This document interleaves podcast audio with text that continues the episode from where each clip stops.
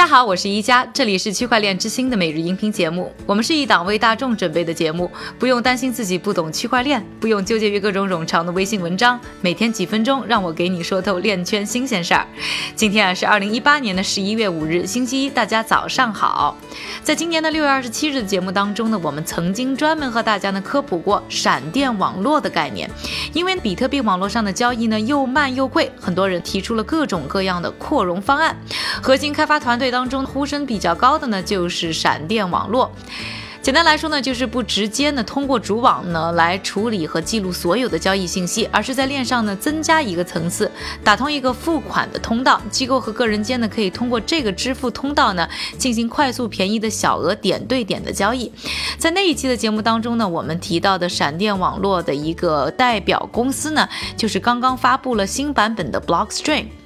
那正好在上个周末的时候呢，我也去参加了纽约的一个黑客日活动，主题呢就是闪电网络。在会场上呢，我们巧遇了 Blockstream 的核心工程师克里斯戴克，那对他呢也做了一个简单的专访。今天的节目呢，戴克将要分享的就是闪电网络新版本发布后的用户评价、Blockstream 的下一步计划以及闪电网络未来潜力等等方面的信息。另外呢，我们马上就要上线的第二季区块链之星也是有很大的内容是关于比特币升级方面的问题，感兴趣的朋友一定不要错过。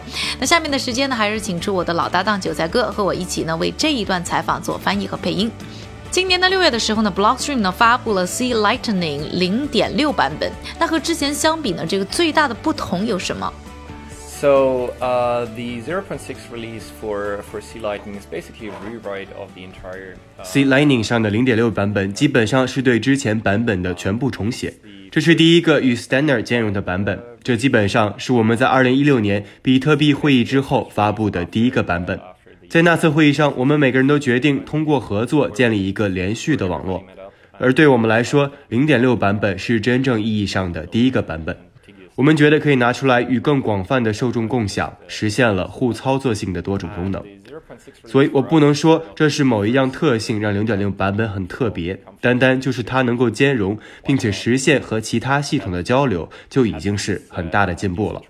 从那以后，我们又发布了两个版本，分别是零点六一和零点六二。零点六二是我们刚刚创建的候选版本，这是非常前沿的科技。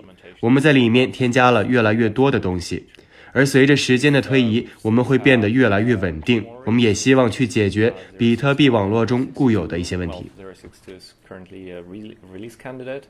That we built yesterday, so this is really cutting edge news. 闪电网络啊包括主网发布之后呢，你们都听到什么样的一些用户反馈吗？Oh, I think we've heard everything from this is the most amazing software ever to why did I ever bother to download and install this? This is this is 什么反馈都有。有的人觉得这是有史以来最神奇的软件，而还有人却觉得不知为什么要下载和安装这个完全不可用的软件，所以反馈差异很大。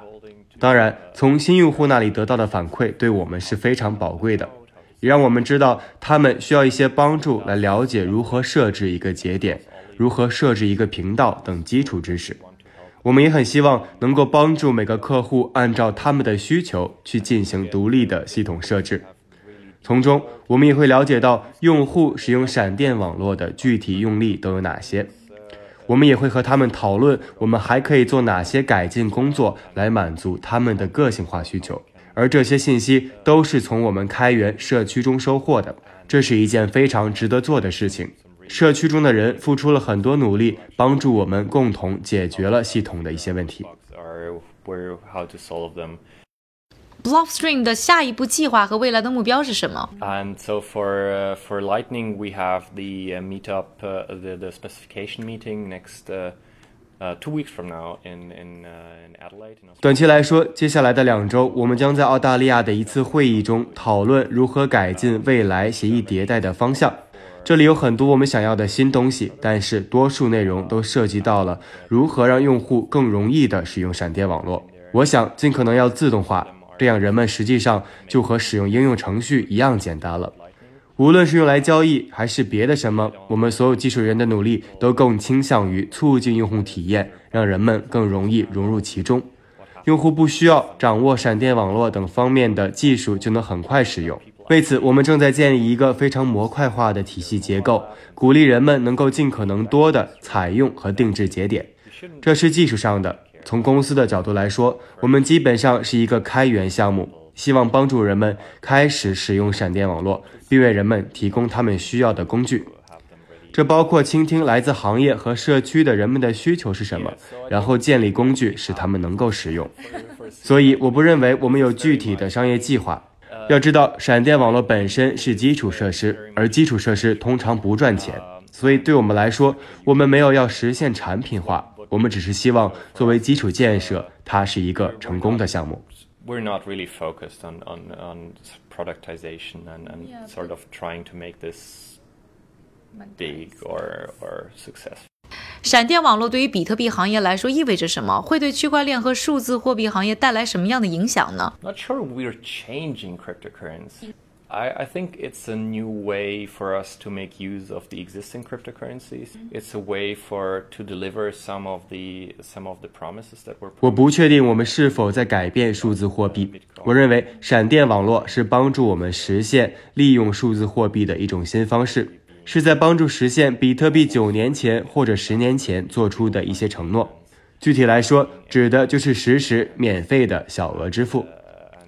很多人都问闪电网络是否会取代比特币，但我觉得我们是在依赖比特币，作为一个比特币的补充层，同时也是比特币的补充工具。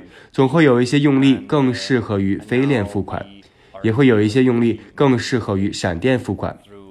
如果你想买兰博基尼，可能你会签署一些文件，然后等待实际确认，而这些在闪电网络上是行不通的，因为我们有我们的容量和有限的通道。如果你试图推动五十万美元的交易通过闪电通道实现，那就会失败。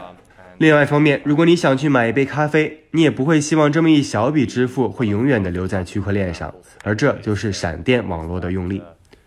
这些都在我们采用的协议里面，而自由市场会规范什么样的用力更适合使用什么样的链。and uh, and you probably don't want to leave a trace uh, about your coffee being bought forever on the blockchain. Okay. And sort of the fee market will regulate what kind of use case is more suited for on-chain and what will be will be more suited for off-chain. 更多这方面的内容呢，记得关注我们的纪录片系列《区块链之心理》。顺便呢，广而告之一下，大家期待已久的第二集呢，会在十一月八日在纽约首映。具体的上线时间，我们在十一月八号呢会和大家公布。同时，很快呢也会在北京和杭州，我们会举办专门的见面会，我也会亲自到场。想了解更多信息的朋友呢，可以关注我们的微信微博号 Next Block N E X T B L O C，我们会定期和大家更新的节目的相关信息，并有相关的一些好的内容呢和大家。分享，下面的时间还是交给我们的韭菜哥，他为大家准备了一组呢链圈的最新快讯。好的，感谢一家的分享。我们先来看一组企业的动向。